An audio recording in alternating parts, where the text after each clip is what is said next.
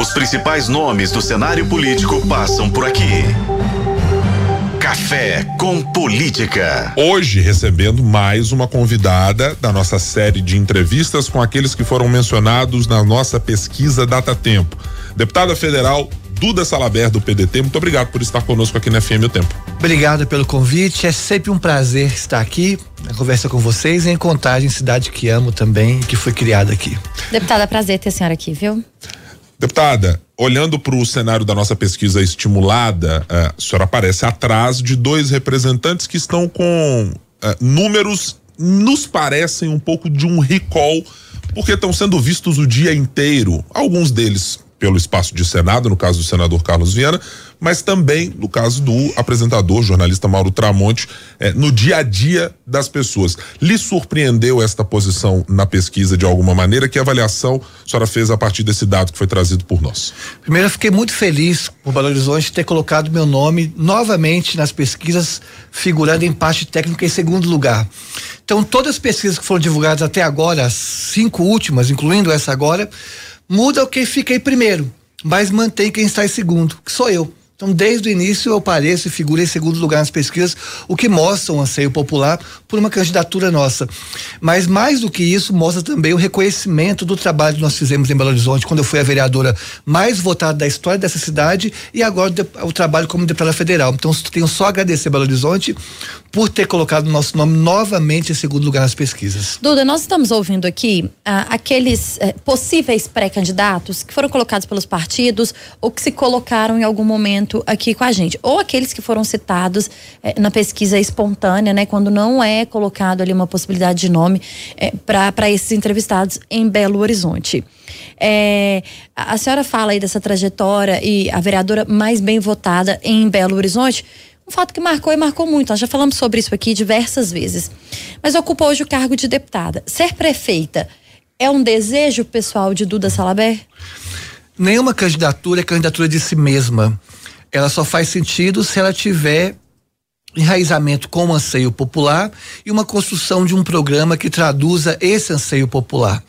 É, é, a minha preocupação hoje é com Brasília, é, com, é o Brasil reconstruir o país num processo de combate às desigualdades que se alargar no Brasil nos últimos anos. No entanto, as pesquisas têm colocado o nosso nome, como eu disse, desde do início do ano sempre em segundo lugar, empate técnico. Se esses números se mantiverem mais na frente, aí é uma obrigação minha é, dar um retorno a, a, a, a, esse anseio popular e plasmar esse desejo num programa para a cidade poder disputar essa cidade. Eu posso entender, portanto, deputada, que há uma vinculação clara entre além do seu desejo de candidatura, de o quanto até o momento pré-eleitoral as pesquisas indicarem a sua viabilidade para essa disputa. Olha, vou ser muito honesta, disputar uma campanha eleitoral é sempre muito sofrida e dolorosa para mim no ponto de vista inclusive pessoal e familiar. Na última candidatura para deputada federal, eu fui, segundo o levantamento, a candidatura no Brasil que teve mais ameaças de morte. Eu tive que andar com carro blindado, andar, votar com colete à prova de bala. A minha família teve que andar escoltada e eu também. Minha filha ao balé, por exemplo, teve que andar escoltada. Então, é, grupos neonazistas que invadiram aquela escola em São Paulo, no Suzano, e que tem relação com atentados às escolas aqui é, no Brasil e outras escolas no Brasil, tem me ameaçado constantemente. Eu não passo um mês sem receber uma ameaça de morte. E numa campanha eleitoral, isso se potencializa. Então, no ponto de vista pessoal e familiar, não me é interessante disputar umas eleições. Mas o que se esse anseio popular se mantiver, é, o compromisso meu é com a cidade. Eu prefiro passar ali por 45 dias sofrendo violência política e sendo ameaçada do que passar quatro anos deixando a cidade entregue à mão de uma ultradireita que não tem um projeto de cidade, mas um projeto de, de poder exclusivamente. Então, é, para mim, há um debate muito maior do que uma questão pessoal, mas um interesse coletivo. Quando a senhora coloca ultradireita, imagino que esteja falando da possibilidade de do deputado Bruno Engler ser candidato também, né? E talvez aí uma disputa direta entre vocês por todas as questões que a gente já sabe. É, seria ele o seu maior uh, concorrente hoje nessa possível disputa? Não, se fosse ele, seria muito fácil, porque o Bruno Engler é desqualificado do ponto de vista político, ele não tem um projeto educacional para a cidade, não tem um projeto sobre saúde única. Eu, eu, nunca o vejo discutindo, por exemplo, mobilidade, questões estruturais da cidade, como combate à desigualdade social. Então, se fosse o Bruno Engler, ganharia dele facilmente. A preocupação é com uma força política que tem se organizado e crescido no Brasil, na América Latina no mundo nos últimos anos, que é a ultradireita que vai escolher um candidato. Se, se esse candidato for Bruno Engler, vai ser muito fácil para nós. A questão é essa força política sim me preocupa, que é uma força que inclusive elegeu o, o, o antigo presidente Jair Bolsonaro. Que avaliação, Duda, você faz a respeito de um dado também trazido pela nossa pesquisa, na consideração do seu nome estar colocado na posição que está? mas ao mesmo tempo de Belo Horizonte ser, pelo nosso levantamento, uma cidade que tem majoritariamente um eleitor de direita, ou que se considere se enxerga dessa maneira. Isso é, primeiro, um desafio do ponto de vista de onde você está no espectro político, e segundo, é, é um dificultador para uma candidatura como a sua? Não. É, vamos lembrar que eu fui a pessoa mais bem votada da história do parlamento de Belo Horizonte. O dobro da, do recorde anterior. É, a construção e essa votação, ela extrapola e transborda questões ideológicas, porque a, eleição municipal não é uma eleição ideológica, é uma eleição, de, é uma eleição de projeto de cidade.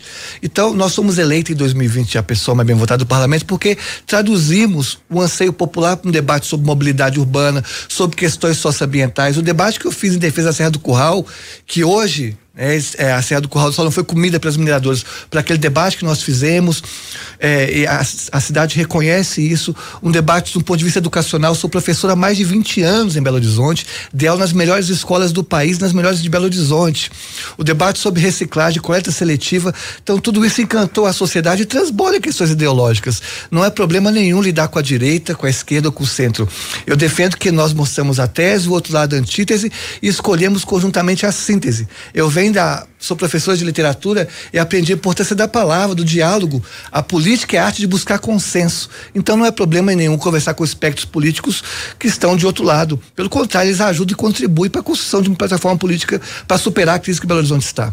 Além do anseio popular, ah, tem também a questão partidária, é claro, né? Precisa ter um partido ou precisa ser o nome do partido para disputar uma eleição.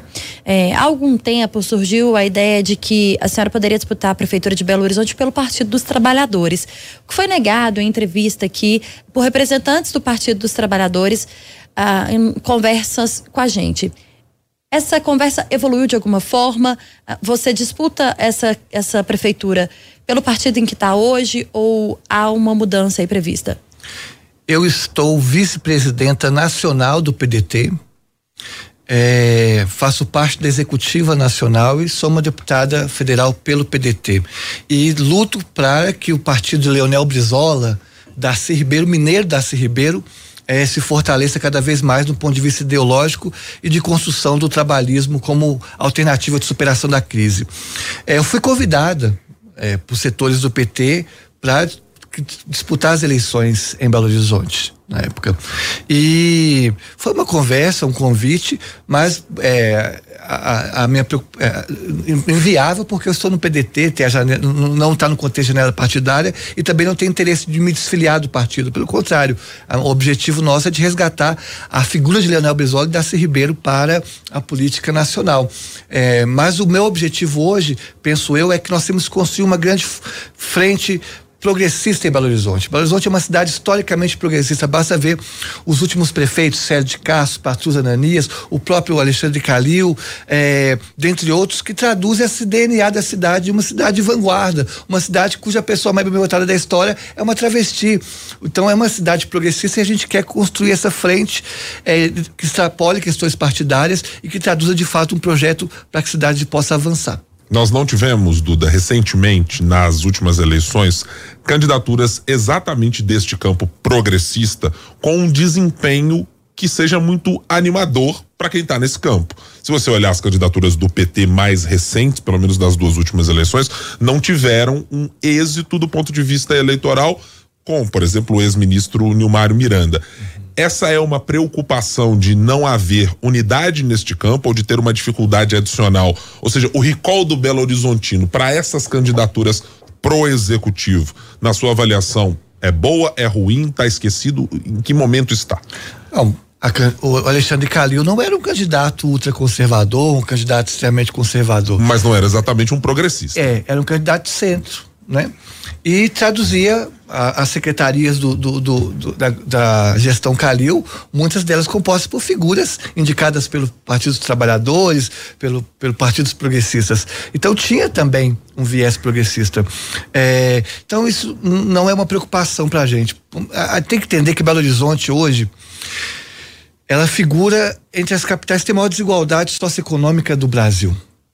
A gente tem, de um lado, regiões como Mangabeiras, Belvedere, cujo IDH se assemelha à Noruega. Eu sei que IDH não é o termo adequado para dizer para bairros, mas fazendo uma analogia, comparada à, à, Noruega. E do outro lado, nós temos regiões que se assemelham, por exemplo, a países mais pobres da África.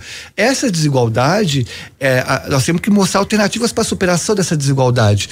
E eu entendo que não há justiça é, social sem justiça fiscal. Então, a, o campo progressista traz ideias importantes para a superação dessa desigualdade, como, por exemplo, os super ricos pagarem mais e os mais pobres pagarem menos, justamente para garantir uma desigualdade e uma equidade na cidade.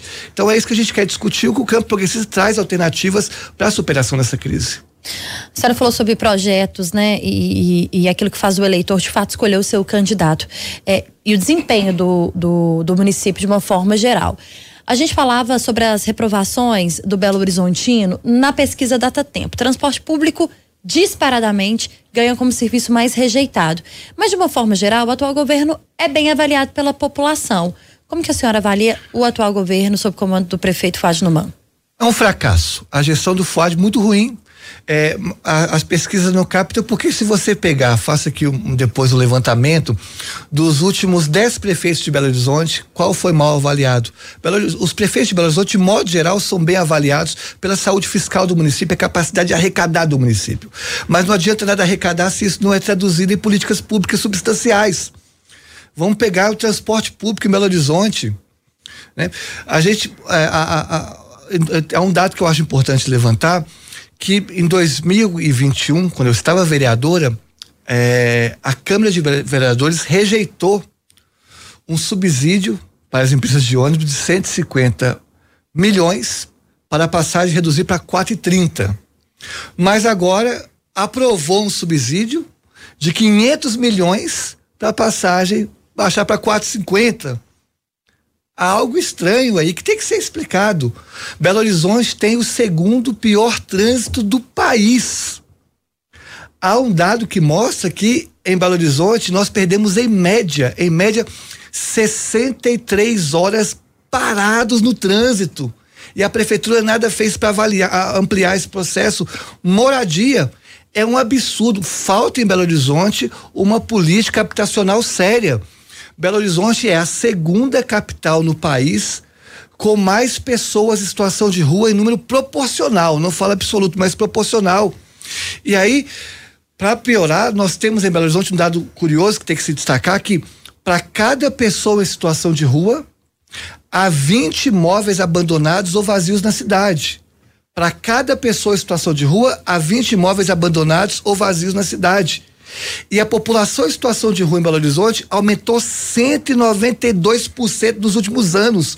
E o, o maior aumento na gestão FUAD que nada fez em relação à política habitacional, pelo contrário, atrapalhou, porque o atual prefeito Fuad, de mãos dadas com o presidente da Câmara, Gabriel Azevedo, os dois juntos desmontaram o plano diretor de Belo Horizonte. E traduzindo para quem não sabe o que significa isso, há um termo complexo chamado outorga onerosa no plano diretor de Belo Horizonte, que simplificando seria a compensação para grandes empreendimentos. Tem grandes empreendimentos, um valor ia ser pago, destinado, a, passado para a prefeitura, para que a prefeitura destinasse a várias coisas, dentre elas política habitacional. E o atual prefeito, junto com o presidente da Câmara, Gabriel Azevedo, desmontaram o plano diretor, ou seja, desmontaram um elemento fundamental para a política habitacional na capital que tem a segunda população em situação de rua, que tem 20 imóveis abandonados para cada pessoa em situação de rua, que não tem uma política habitacional séria, e é quando começa a se construir essa política habitacional, o atual prefeito, como presidente da Câmara, dando mãos para gran, é, bilionários, não é para o consultor mais simples, para bilionários, desmonta a política habitacional da cidade. Isso é muito sério e que vai cair no colo do Fuad, com certeza ele vai pagar esse preço caso ele se candidate. No caso do transporte mencionado pela senhora deputada, eh, há um componente também de que boa parte do que foi feito no projeto eh, de subsídio tem também a participação muito efetiva do presidente da Câmara, vereador Gabriel Azevedo, e dos vereadores que lá estão. Na sua avaliação, o papel que a Câmara cumpriu de adicionar componentes dentro desse acordo e o papel pessoal do presidente da Câmara foi satisfatório nesse caso? Não. É, não foi satisfatório porque primeiro não podemos jogar toda a responsabilidade do caos do transporte público na Câmara Municipal ou no prefeito. É um problema estrutural e estruturante das grandes capitais do mundo. É um problema global e por isso eu, enquanto deputada federal, estou junto aos ministérios construindo e articulando um sistema único de mobilidade urbana. Assim como nós temos o SUS, um sistema único de saúde, nós estamos construindo e pensando com os ministérios, com a gestão do atual presidente, um sistema de mobilidade urbana para que o governo federal tenha uma incidência maior sobre os municípios em que o transporte público está colapsando. Isso é um ponto. Agora, a Câmara Municipal, é, é o, o, o, atual presidente, ele, ele se vangloria de algumas questões que são vernizes puramente verniz, não é algo substancial. Como eu disse, primeiro tem que explicar esse dado.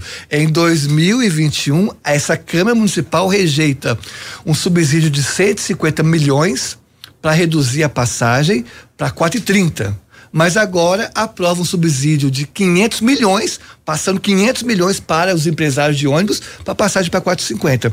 E segundo, teve uma CPI, acabou com a BH Trans, que eu fui contra, porque destruir a BH Trans colocou em risco vários trabalhadores em segurança jurídica, não melhorou o trânsito de Belo Horizonte, que é o segundo pior do Brasil.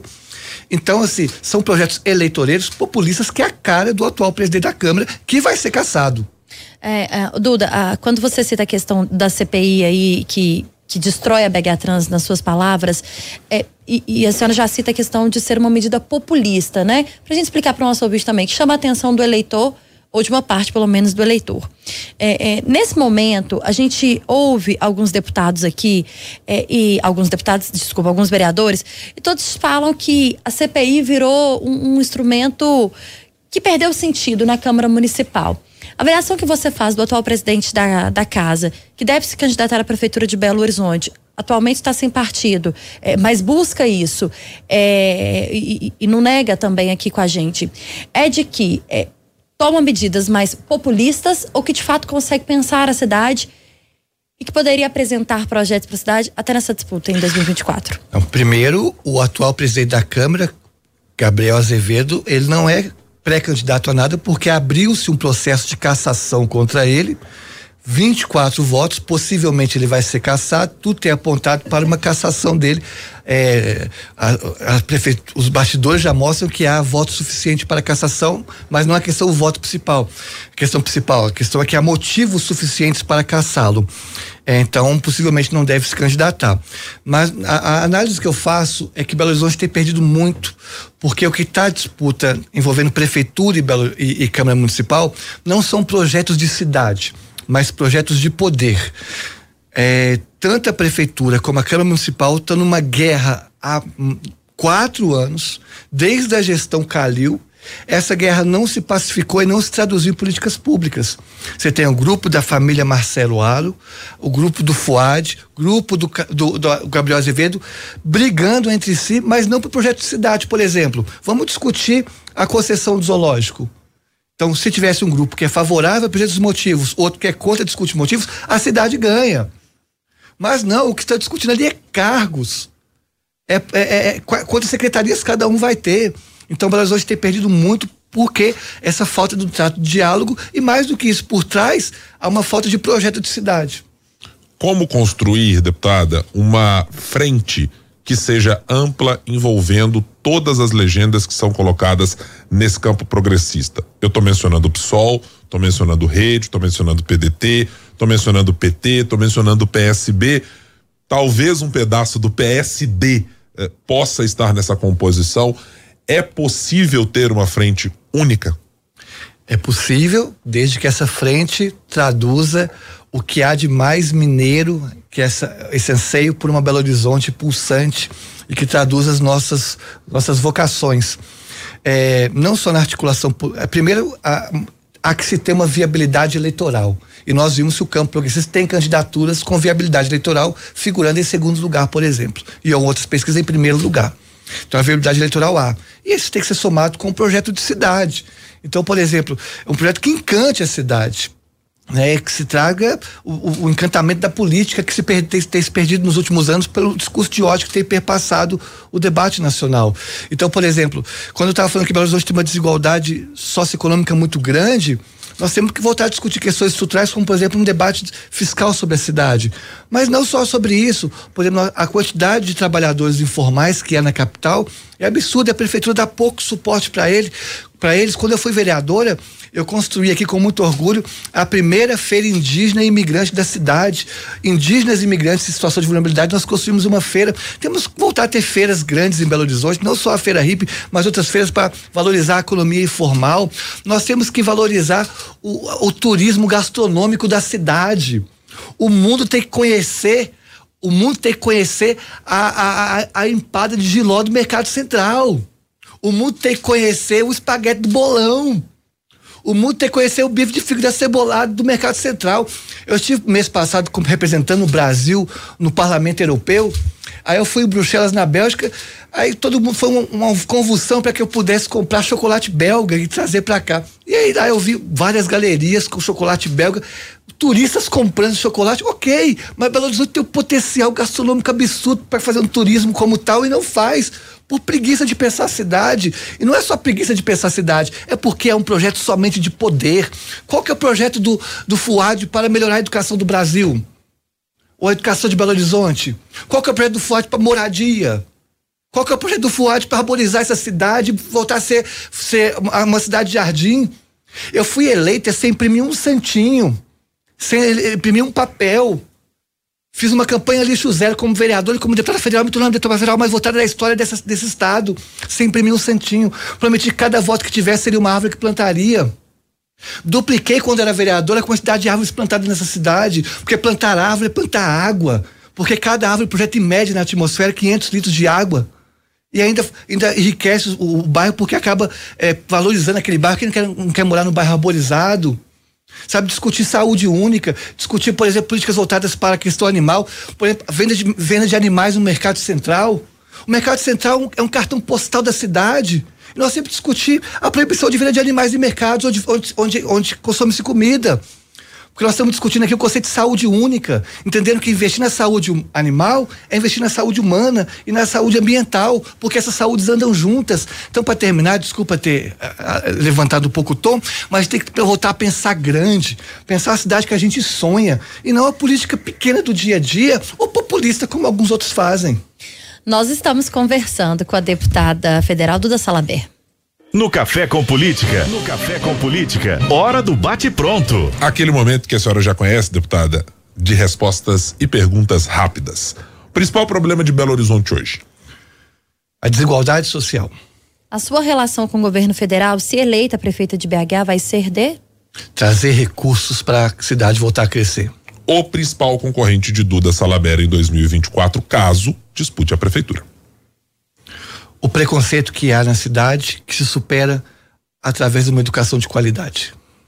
Nós conversamos com a deputada federal e possível pré-candidata à Prefeitura de Belo Horizonte, Duda Salaber, do PDT. Deputada, volte sempre aqui, viu? Sempre bom falar com a senhora. Obrigada e sou fã de vocês. A gente agradece, claro, e volte em outras oportunidades, deputada. Os principais nomes do cenário político passam por aqui. Café com Política.